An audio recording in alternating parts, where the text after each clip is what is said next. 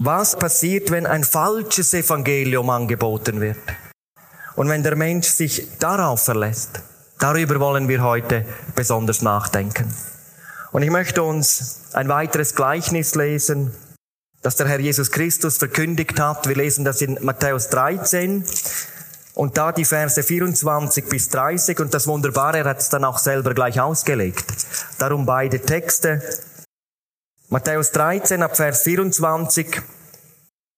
Hier steht, und Jesus legte ihnen ein anderes Gleichnis vor und sprach, das Himmelreich ist gleich einem Menschen, der guten Samen auf seinen Acker säte.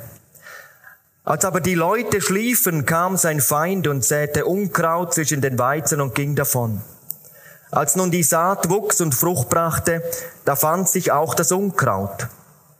Da traten die Knechte zu dem Hausvater und sprachen, Herr, hast du nicht guten Samen auf deinen Acker gesät? Woher hat er denn das Unkraut? Er sprach zu ihnen, das hat dein Feind getan. Da sprachen die Knechte, willst du denn, dass wir hingehen und es ausjäten? Er aber sprach, nein, damit ihr nicht sogleich den Weizen mit ausrauft, wenn ihr das Unkraut ausjätet. Lasset beides miteinander wachsen bis zur Ernte. Denn zur Zeit der Ernte will ich zu den Schnittern sagen, sammelt zuerst das Unkraut und bindet es in Bündel, dass man es verbrenne. Aber den Weizen sammelt mir in meine Scheune. Und jetzt die Verse 36 bis 43, die Auslegung von dem Herrn Jesus selbst. Da entließ Jesus die Volksmenge und kam in das Haus, und seine Jünger traten zu ihm und sprachen, deute uns das Gleichnis vom Unkraut auf dem Acker. Er antwortete und sprach zu ihnen, der Sohn des Menschen ist's, der da guten Samen sät. Der Acker ist die Welt. Der gute Same sind die Kinder des Reiches, das Unkraut sind die Kinder des Bösen. Der Feind, der es gesät hat, ist der Teufel. Die Ernte ist das Ende der Welt. Die Schnitter sind die Engel. Gleich wie man nun das Unkraut ausjätet und mit Feuer verbrennt, so wird es auch am Ende dieser Welt sein. Der Sohn des Menschen wird seine Engel aussenden und sie werden sammeln aus seinem Reich alle Ärgernisse und die da Unrecht tun und werden sie in den Feuerofen werfen. Da wird Heulen und Zähne klappern sein. Dann werden die Gerechten leuchten wie die Sonne in ihres Vaters Reich. Wer Ohren hat zu hören, der höre. Wer Ohren hat zu hören, der höre. Wir sehen in diesem Gleichnis mehrere Kernaussagen, zwei ganz besondere. Ein großer Schwerpunkt hier ist das jüngste Gericht. Wir alle, die wir heute hier sind, werden einmal vor Gott treten ob wir das wollen oder nicht.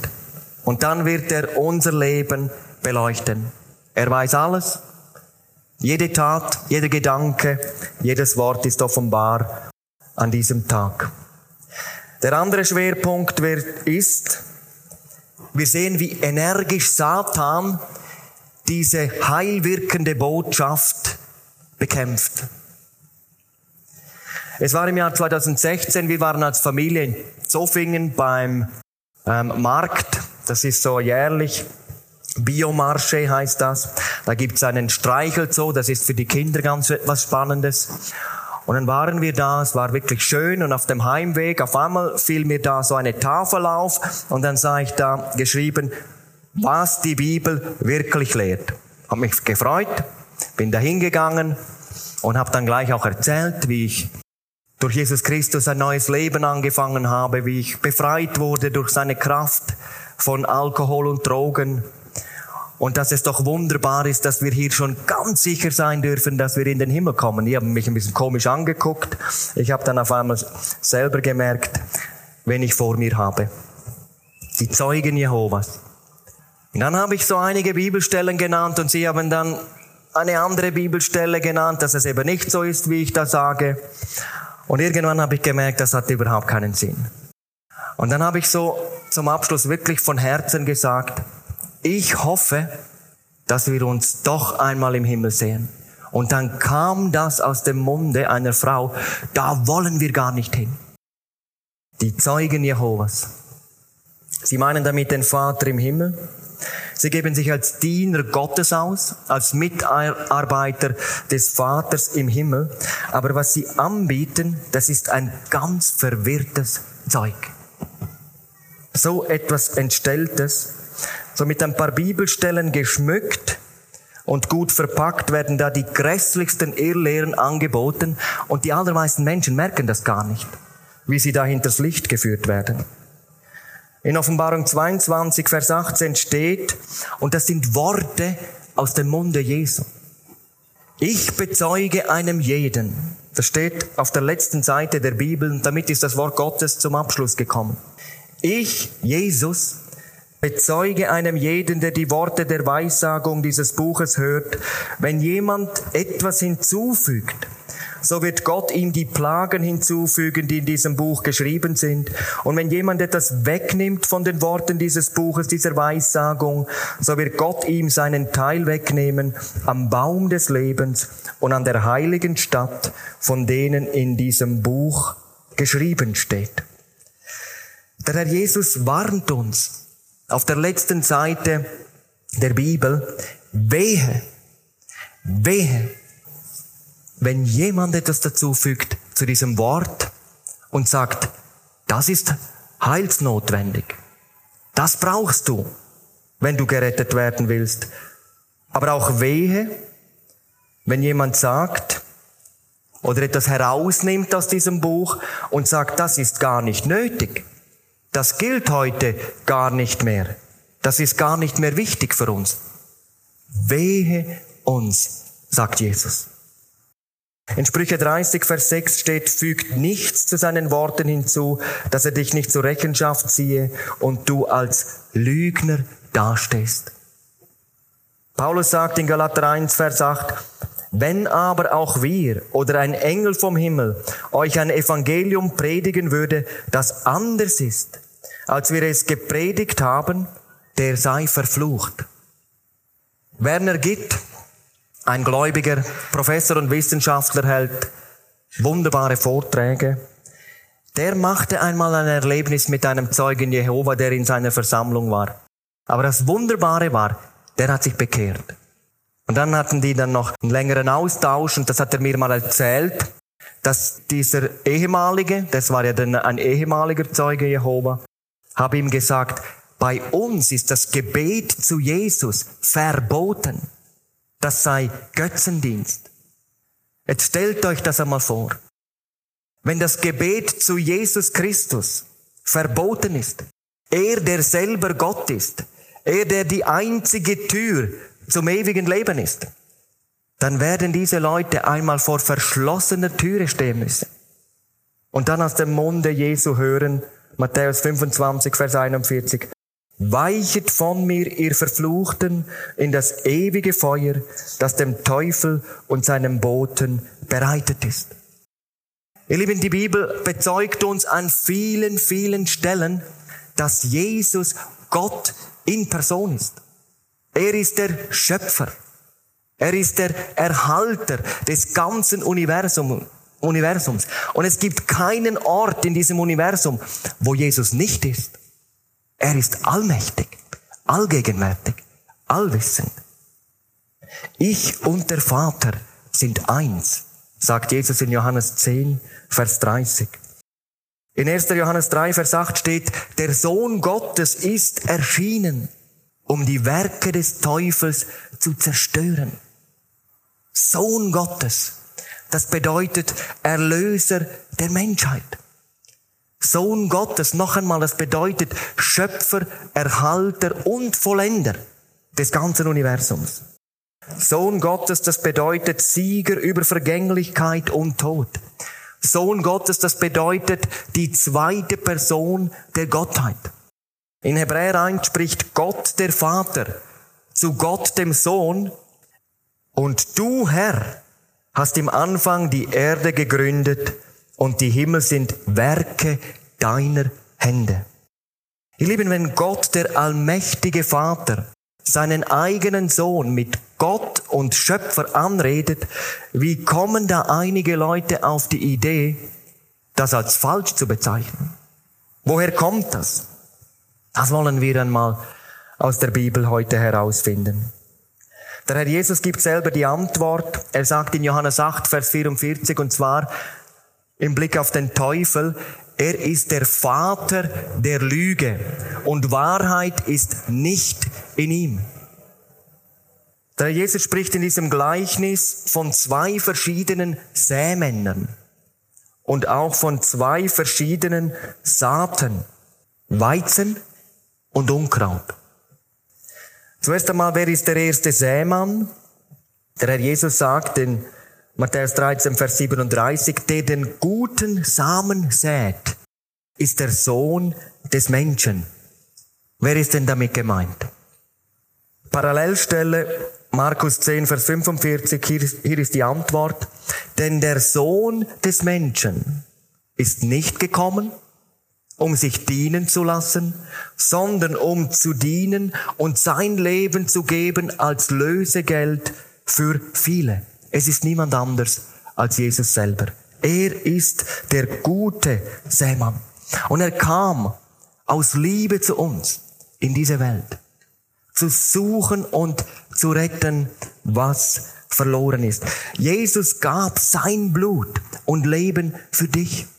Er opferte sich an diesem Kreuz aus Liebe zu dir. Die Hände, die die Sterne formten, wurden angenagelt.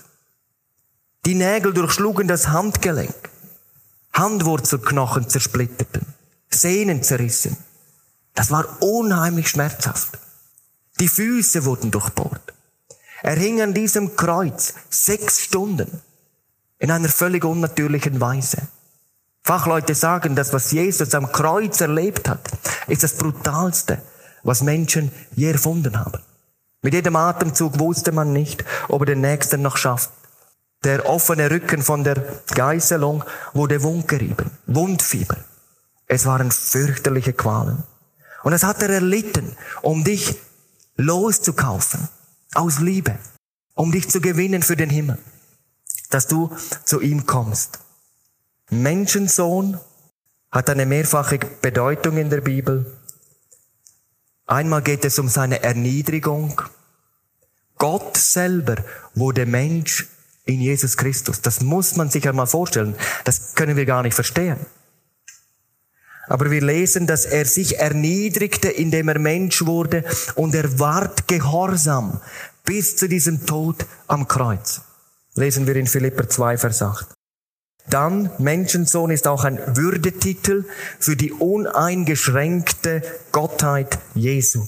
Und die hat er auch während seiner Erdentage gehabt hat sie nicht einfach eingesetzt. Nur da, wo der Vater es wollte. Aber da war er zum Beispiel in einem Boot. Er war durch den tagelangen Dienst auch einmal müde geworden. Die Jünger waren da im Boot, der Herr Jesus schlief im Boot und dann kam ein fürchterlicher Sturm. Das geht beim See Genezareth manchmal sehr schnell, das sind so Fallwinde und plötzlich gibt's da sehr hohe Wellen und das ist sogar lebensgefährlich. Und diese Jünger, die schrien dann, Meister, lässt du uns zugrunde gehen. Jesus steht auf, gebietet Wind und Wellen und augenblicklich war Ruhe in der Kiste. Allmacht Jesu. Als der Jesus einmal vor einer großen Menschenmenge einen Gelähmten sah und seinen Glauben sah, dann sagt er, dir sind deine Sünden vergeben. Steh auf, nimm dein Bett und geh nach Hause.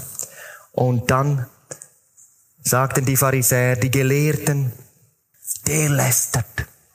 Wer kann Sünden vergeben? Außer Gott.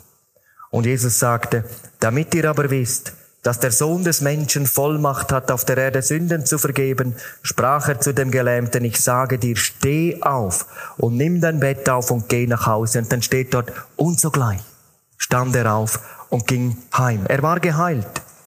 Jesus hat Vollmacht über Naturgewalten und über die Naturgesetze. Ich habe einmal das war nicht ein persönliches Erlebnis, aber ich habe das dort erfahren. Ich war in Paraguay, eine zweite, zweiwöchige Evangelisation. Das war auf einem Sportareal mit einem Wellblechdach, ganz einfach. Und dann war kurz vor dem Abend, da kamen die dunklen Wolken und dann kam ein Gewitter. Das hat so niedergeprasselt, da hast du kein Wort mehr verstanden. Es war bereits acht Uhr. Die Leute warteten natürlich. Der Leiter vom Abend saß da. Ich saß neben der Kanzel. Plötzlich kommt er zu mir her und sagte mir, der Missionsleiter der Bruderhand, der war da vor zwei Jahren mal hier. Dann hat's auch so ganz extrem geregnet. Dann stand er auf, ging zur Kanzel und sagte, im Namen Jesu muss es jetzt sofort aufhören zu regnen. Und zack, war fertig. Hat drei Monate nicht mehr geregnet. Ich sage jetzt euch, könnt ihr euch vorstellen, wie ich mich da gefühlt habe? Ja, was will der jetzt von mir? Ich bin dann schön auf meinem Stuhl sitzen geblieben und habe einfach in meinem Herzen gebetet. Und es ging, glaube ich, noch so fünf Minuten und dann hörte es langsam auf und wir konnten anfangen. Als ich wieder nach Deutschland zurückkam, ging ich auf diesen Missionsleiter zu und sagte, du, lieber Dietmar, ich habe da was gehört. In Friesland das und das. Dann sagt er, Michael, ich hätte mich nie getraut, so etwas einfach zu sagen. Aber ich war innerlich gedrängt. Da war wie eine innere Stimme. Steh auf, geh nach vorn und mach das. Er, es war unter der Führung Gottes. Drittens, Menschensohn steht auch für seine richterliche Gewalt am Ende der Zeit, wenn die Menschheit gerichtet wird. Das sagt Jesus in Matthäus 25, Vers 31. Wenn aber der Sohn des Menschen kommen wird, in seiner Herrlichkeit und alle Engel mit ihm, dann wird er auf seinem Thron der Herrlichkeit sitzen. Und vor ihm werden versammelt alle Nationen. Und er wird sie scheiden voneinander, wie der Hirte die Schafe von den Böcken. In der Ewigkeit wird es nur zwei Gruppen geben. Errettete und Verlorene. John Wesley, ein Prediger und Evangelist, vielleicht einer der Größten seiner Zeit, der hatte mal so eine Eingebung. Das war für ihn so, wie wenn er eine Türe sah. Dann sprach er, was ist das für eine Türe? Dann hörte er, das ist die Türe zur Hölle. Dann fragte er, hat's dort Katholiken? Ja, da hat's viele Katholiken. Hat's dort Protestanten? Ja, da hat's viele Protestanten. Hat's dort Freikirchler? Ja, da hat's viele Freikirchler. Er ging weiter, kam an eine andere Türe und fragte, was ist denn das für eine Türe? Das ist die Türe zum Himmel. Hat es dort Katholiken? Nein, dort hat es keine Katholiken. Hat es dort Protestanten? Nein, dort hat es auch keine Protestanten. Hat es dort Freikirchler? Nein, da hat es auch keine Freikirchler. Ja, wer ist denn da drin? Da gibt es nur begnadigte Sünder. Nur begnadigte Sünder die sich hier in diesem Leben einmal zu Gott gewandt haben, in unserer Zeit zu Jesus und in ihm Rettung empfangen haben. Jesus ist der Menschensohn und er sät guten Samen. Jetzt aber die Frage, wer ist der andere Sämann? Jesus nennt ihn im Gleichnis Feind. Matthäus 13, Vers 39. Der Feind aber ist der Teufel. Und Vers 25, als aber die Leute schliefen, kam sein Feind und säte Unkraut zwischen den Weizen und ging davon. Dieses griechische Wort Zizanion, das mit Unkraut übersetzt ist, ist der Taumellolch, auch Teufelsweizen oder Scheinweizen genannt. Das ist so ein 80 Zentimeter hoch werdendes Gras, das zwischen dem Sommergetreide aufwächst. Und so in der Anfangszeit ist es kaum unterscheidbar vom echten Weizen. Es hat aber so kleine schwarze Körnchen drin, die vom Pilz befallen sind und dann giftig sind. Und wenn der Mensch das irgendwie da vermischt, dann auf einmal verzehrt, dann wird es ihm schwindlig, verliert die Sehkraft, kann sogar tödlich wirken. Mit diesem Bild beschreibt Jesus das Wirken Satans in dieser Weltzeit, in der wir leben. Es geht um eine äußerst raffinierte Verführungskunst, auch auf geistlicher Ebene, die bis in viele Glaubensgemeinschaften hineingeht. Seine Taktik ist immer noch dieselbe wie ganz am Anfang bei Adam und Eva, das ja zur größten Katastrophe überhaupt führte, ein Totalschaden in der Schöpfung. Die Menschheit wurde abgetrennt durch den Sündenfall von Gott. Aber es ist heute immer noch so. Seine Taktik ist dieselbe. Hat Gott wirklich gesagt, dass die Frauen sich den Männern, den eigenen Männern unterordnen sollen? Was erlebt ihr in unserer Gesellschaft? Dass die Frau dem Mann sich gerne unterordnet? Ich möchte jetzt gerne mal die andere Seite betonen, was die Bibel sagt. Was sagt denn die Bibel über die Aufgabe des Mannes? Und ihr Frauen, jetzt hört mal ganz gut hin. Epheser 5, Vers 25. Da spricht der lebendige Gott durch den Apostel Paulus, ihr Männer, liebet eure Frauen, wie Christus die Gemeinde geliebt hat und sich selber für sie hingegeben hat. Also es heißt für die Frauen, dass eure Männer sogar bereit sein müssen, ihr Leben für euch Frauen zu lassen. Ist das eine gute Botschaft für die Frauen? Und die Unterordnung der Frau dient nur dazu, um dem Mann, der von Gott als Haupt eingesetzt ist, den Rücken zu stärken, für ihn zu beten. Er hat die Hauptverantwortung vor Gott. Und Gott hat sich das wunderbar gedacht in seiner Weisheit. Ein anderes Beispiel, hat Gott wirklich gesagt, dass sich die Gemeindeglieder den Ältesten unterordnen sollen? Wie erlebt ihr das? Der Herr Jesus hat immer, wenn der Teufel ihn angegriffen hat, mit dem Wort Gottes widerstanden. Es steht geschrieben. Was steht denn über die Gemeindesituation? Hier steht in Hebräer 13, Vers 17, gehorcht euren Vorstehen und fügt euch ihnen, denn sie wachen über eure Seelen als solche, die einmal Rechenschaft geben müssen, damit sie das mit Freuden tun und nicht mit Seufzen. Die Leitung hat eine unheimliche Verantwortung für die Gemeindeglieder vor Gott. Und sie werden mal Rechenschaft ablegen müssen, wie sie die Gemeinde geleitet haben. Für die Jüngeren gibt es auch eine Stelle, 1. Petrus 5, Vers 5. Ebenso, ihr Jüngeren, ordnet euch den Ältesten unter. Ihr Lieben, mir scheint es, wenn ich so durch manche Gemeinden komme, dass es hier dem Teufel immer wieder gelingt, nicht Ordnung zu fördern, sondern Unordnung. In unserer Gemeinde mussten wir leider ein Ehepaar aus der Gemeinde ausschließen, weil sie gerade das Gegenteil getan haben, anstatt sich zu unterordnen. Im Hintergrund wurden Dinge verbreitet, was wir aber gemerkt haben und sie zur Rede gestellt haben. Und dann kamen sie mit Argumenten, die von der Bibel einfach nicht haltbar waren. Und wir haben sie gebeten, doch umzukehren. Wollten sie nicht. Und dann mussten wir, um die Gemeinde zu schützen, die Leute ausschließen. Es ging gar nicht lange. Dann habe ich von einem Gemeindeglied aus einer anderen Gemeinde gehört, wie die dann angefangen haben, dort dasselbe zu versuchen und wie sie dann aber auch angesprochen wurden. Hat Gott wirklich gesagt, dass alle bei der Evangelisation mitarbeiten sollen? Ihr Lieben, diese Evangelisation hat mich unheimlich gefreut, kann ich euch sagen, dass das stattgefunden hat. Dass da Menschen geholfen haben, dieses Zelt aufzubauen. Morgen dürfen sie wieder helfen abbauen. Dass Menschen eingeladen wurden. Wir haben erlebt, wie Gäste gekommen sind. Ich denke auch heute Abend, um diese Botschaft zu hören. Ich habe hier einen jungen Bruder kennengelernt, der hier die Kissen aufräumt am Schluss. Und als sich einer bekehrte an einem Abend, hat er mich gefragt, hat er sich bekehrt? Ich habe gesagt, ja, der hat sich bekehrt. Und dann hat er richtig sich gefreut. Da geht mir das Herz auf. Aber in manch einer Evangelisation, sage ich euch, gehe ich traurig nach Hause, weil einfach viele gar nicht da sind. Obwohl sie genau wissen, dass hier der wichtigste Ort ist. Das ist ja eine hohe Zeit für, eine, für einen Ort. Und sie sind irgendwo, vielleicht sogar daheim vor dem Fernseher. Und es gibt sogar Christen, die kennen das Fernsehprogramm besser als das Gemeindeprogramm.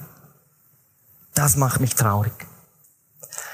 Das sind so die Angriffe im geistlichen Bereich in die Gemeinden hinein.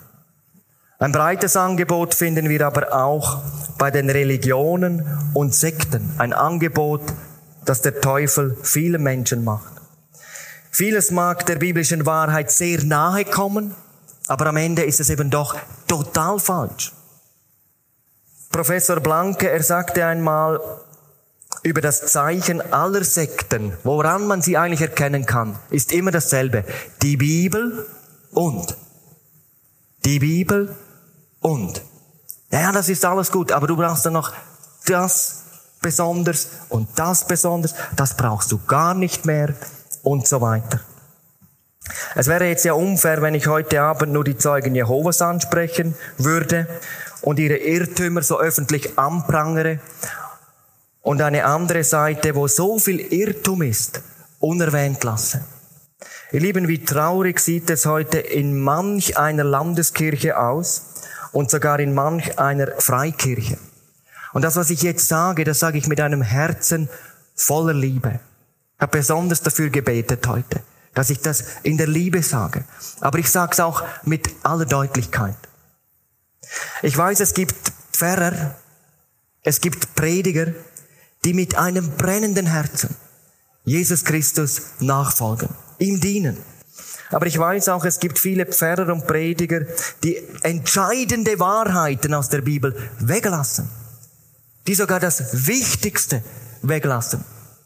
Die sind vielleicht 20 Jahre im Dienst und sie haben ihren Leuten noch nie gesagt, dass sie sich bekehren müssen, um gerettet zu werden. Ich weiß nicht, wie diese Leute das einmal verantworten wollen am jüngsten Tag. George Whitfield, ein ganz gesegneter Erweckungsprediger, Mitarbeiter von John Wesley, Mitbegründer der Methodistenbewegung, er sagte, Menschen, die über Gott reden, ohne die Notwendigkeit der Bekehrung zu predigen, sind die schädlichsten Kreaturen auf Gottes Erdboden. Was es nicht alles für Irrlehren gibt heute in Kirchen, bis hinein in Freikirchen. Das habe ich jetzt von einem Prediger gehört, der hat mir das gesagt, dass mal einer zu ihm kam und behauptete, nur die Männer werden bei der Entrückung dabei sein, die einen Bart haben. Dann wäre ich nicht dabei. Oder ein anderes Beispiel, ein Christ darf nicht lachen, das sei ungeistlich. Ich weiß nicht, wo die das herhaben, aber ganz sicher nicht aus der Bibel. Ganz sicher nicht aus dem Wort Gottes. Hermann Betzel, ein ganz gesegneter Gottesmann, er sagte, die Kirche geht nicht an den Widerständen der Hölle, sondern an ihren eigenen Theologen, ihren eigenen Theologien und an der Fülle der vielen Unberufenen zugrunde. Ich weiß von einem Pfarrer, der wohnt in der Nähe von mir, der ist in der Landeskirche, er ist bekehrt, er ist gläubig. Und wie der gebetet hat, oh Herr, schenke eine Erweckung in der Kirche, dass du sie nicht zerstören musst. Karl Heim, er sagte, wenn die Bekehrung der einzige Weg ist, auf dem der Weg der Mensch seines ewigen Heils gewiss werden kann, so kann eine Theologie nur einen Sinn haben, wenn sie den Zweck erfüllt, Menschen zu dieser Entscheidung zu führen. Ihr Lieben, das sind Zitate von Männern Gottes, die unsagbar gelitten haben über den Unsinn, den da einige verzapft haben. Die Frage ist, welcher Prediger ist richtig? Nur der Prediger, der die ganze Bibel verkündigt, die ganze Wahrheit, nur die Bibel, nicht mehr, aber die ganze Bibel. Und wer ist ein Irrlehrer? Derjenige, der zu diesem Wort etwas dazufügt oder eben auch weglässt. Die Bibel sagt, verflucht ist der, der anders predigt. Galater 1, Vers 8. Auf der anderen Seite ist es genauso, Jeremia 17, Vers 5. Verflucht ist der, der sich darauf verlässt. Der darauf eingeht, was er da gehört hat. Auf den Irrtum. Und Irrtum hat Folgen. Stell dir das einmal so vor. Du wärst todkrank. Du solltest so schnell wie möglich operiert werden. Und jetzt gehst du zum Arzt, der untersucht dich und dann sagt er, ja, mach dir keine Sorgen kannst mal zwei Wochen Urlaub machen, alles in Ordnung. Jetzt verlässt du dich auf diesen Arzt. Der Arzt hat dir aber eine falsche Information gegeben. Ja, was passiert jetzt? In drei Tagen kannst du tot sein. Und deine Angehörigen, wenn sie diesen Vorfall genau kennen, könnten sie sagen, der Arzt ist schuld. Er hat eine falsche Diagnose gestellt. Und das wäre ja auch richtig. Er hat nicht die Wahrheit gesagt, aber den Schaden hast doch du selber. Und genau so ist es auch im Geistlichen. Wie kann man nur seine Bekehrung hinausschieben und vielleicht am Schluss sogar ganz zur Seite schieben, weil da irgendwelche Leute gesagt haben, du kommst auch ohne Bekehrung durch. Du brauchst keine Bekehrung. Du kannst auch irgendwie sonst gerettet werden. Es gibt Leute, die leben, die lesen ihre Bibel ganz eigenartig. Sie sehen in Jesus immer nur den sanftmütigen, lieben Heiland, der die Leute so mit Samthandschuhen antastet, aber wie er mit einer Wucht und mit einer Schärfe die ganze Menschheit nur in zwei Gruppen einteilt, darüber lesen sie einfach hinweg. Jesus ist die Liebe in Person. Und doch hat er über Gericht und Verdammnis sehr viel gesagt. Wir haben 260 Kapitel im Neuen Testament und jetzt hört 234 Stellen, dass es eine ewige Verdammnis gibt. In 260 Kapiteln 234 Stellen. Wir wollen jetzt einen Blick auf das Ende noch werfen, das jüngste Gericht. Denn nach der Saat wird einmal eine Ernte kommen. Es gibt einen Tag der Ernte, steht in der Bibel, einen Tag der Prüfung, einen Tag der Abrechnung. Und Gott wird uns alle einmal beurteilen, wenn unsere Zeit hier abgelaufen ist. Dann, wenn alles offenbar ist. Und die Bibel sagt, da gibt es einige, die haben Gold, Silber, und edle Steine gesammelt. Paulus spricht da im Bild, 1. Korinther 3, Vers 12. Und jetzt belohnt Gott die Treue seiner Knechte, seiner Mägde. Die anderen haben nur Holz, Stroh und Stoppeln gesammelt. Und ihr Werk ist gar nichts wert vor Jesus. Sie werden einmal mit leeren Händen vor Jesus stehen. Jesus sagt, die Ernte aber ist die Vollendung der Zeitalter. Matthäus 13, Vers 39. Und dann wird es nur noch zwei Gruppen Menschen geben, sagt der Herr Jesus. Er spricht im Gleichnis von den Kindern des Reiches und von den Kindern des Bösen. Jesus nennt die einen die Gerechten, das sind die, die sich bekehrt haben, die ihr Leben in den Dienst Jesu gestellt haben, die ihm mit Hingabe nachgefolgt sind, die sich zu ihm bekannt haben. Und sie werden eine herrliche Zukunft einmal haben. Auch kleine Aufgaben, es gibt viele kleine Aufgaben in der Gemeindearbeit, die dann eben mit Gehorsam ausgeführt worden sind, werden mal groß belohnt werden. Herrlich belohnt werden. Und Jesus sagt, die Gerechten werden leuchten wie die Sonne in dem Reich ihres Vaters. Die anderen, Jesus nennt sie die Kinder des Bösen, sie sterben im Ungehorsam und in der Sünde. Und ihr Lieben, das ist das Traurigste, was ich aus der Bibel herauslese. Verlorene Menschen. Jesus sagt, der Sohn des Menschen wird seine Engel aussenden und sie werden alle sammeln, die, die die Gesetzlosigkeit getan haben und werden sie in den Feuerofen werfen. Dort wird das Heulen und das Zähneklappen sein. Und ihr Lieben, noch einmal, wie schlimm, wenn ein Mensch verloren geht. Es wird nie mehr einen Kommen geben. Die Hölle ist ewig. Die Hölle ist ewig. Es gibt nur einen Eingang, keinen Ausgang. Wir kommen zum Schluss.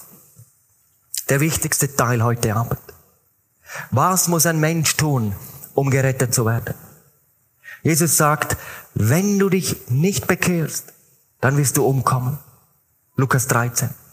Jesus sagt in Johannes 3, wenn du nicht von neuem geboren wirst, kannst du das Reich Gottes nicht sehen. Was meint Jesus damit? Was ist Bekehrung? Der Mensch, der seine Sünden einsieht, bringt sie zu Jesus im Gebet mit der Bitte um Vergebung. Und Jesus vergibt ihm alle seine Sünde. Von einer Minute auf die andere wird die ganze Last oder die Sünde der Vergangenheit vor Gott ausgelöscht und dann steht er da, wie wenn der noch nie gesündigt hat. Das ist Bekehrung. Was ist Wiedergeburt? Der Mensch tut den zweiten Schritt. Er lädt Jesus bewusst in sein Leben ein, als seinen Herrn, als seinen Meister und seinen Retter. Und dann kommt Jesus durch den Heiligen Geist in das Leben dieses Menschen hinein. Er wird in diesem Augenblick von Gott geboren, von neuem geboren. Und dann ist er ein Gotteskind geworden. Dieser Tausch musst du einmal in diesem Leben erlebt haben. Sonst kannst du nicht gerettet werden. Wenn du dich heute bekehren willst, dann mach es. Gott ruft dich zur Bekehrung heute Abend. Wenn du dich heute Abend nicht bekehrst, dann weil du dich nicht bekehren willst. Das ist ja deine Entscheidung. Aber Jesus ruft dich zur Bekehrung. Du brauchst eine Wiedergeburt, sagt die Bibel. Das ist genau wie bei einer natürlichen Geburt ein Akt, der einmal geschieht. Und dann ist es passiert. Wir haben hier kleine Kinder. Ich habe heute ein acht Wochen altes Kind äh, gesehen. Die Geburt. Und ich weiß, dass eine Geburt, ich war selber schon dreimal dabei, nur kurz dauern kann. Nicht mal eine Stunde. Und auf der anderen Seite zwölf Stunden. Und genauso ist es im Geistlichen. Da kann einer eine Predigt hören und er geht in die Seelsorge. Er trifft die Entscheidung, und bekehrt sich und sein Leben ist neu. Der andere hört 100 Predigten und kann sich immer noch nicht entscheiden. Aber die Wehen haben eingesetzt. Das Wort wirkt, es kommt nicht leer zurück, steht in der Bibel, in seinem Herzen ist ein Kampf. Es kann sogar sein, dass ich eine schlaflose Nacht habe. Und dann kommt er wieder einmal in die Evangelisation und weiß haargenau, das, was der da predigt, es ist die Wahrheit. Und jetzt hat er den Mut. Er kommt in die Seelsorge. Er hört sich das noch einmal an, es wird noch mal erklärt. Und er trifft seine Entscheidung, er macht den Schritt, es kommt zum Durchbruch und er ist gerettet. Sein Leben wird neu. Und das ist die ganz große Möglichkeit heute Abend. Lieber Mann, der du noch nicht bekehrt bist, mach es heute. Tu den Schritt über die Schwelle. Komm heute. Ihr lieben Frauen, kommt heute. Ihr lieben jungen Leute, macht den Schritt über die Grenze. Ich möchte euch im hinteren Bereich einfach einige Dinge erklären, anhand einer Zeichnung, damit man das gut verstehen kann. Was sagt die Bibel über Errettung? Wir haben genügend Stühle. Also da können auch einige sitzen, wir werden Abstand halten. Ich werde es allen gleichzeitig zeigen. Und dann, wenn du das möchtest, wenn du einverstanden bist, werden wir gemeinsam zu Jesus Christus beten. Und ich kann dir jetzt schon sagen, er wird dein Gebet erhören. Verfalle nicht dem Irrtum, irgendetwas anderes als Wahrheit anzunehmen. Komm heute zu Jesus.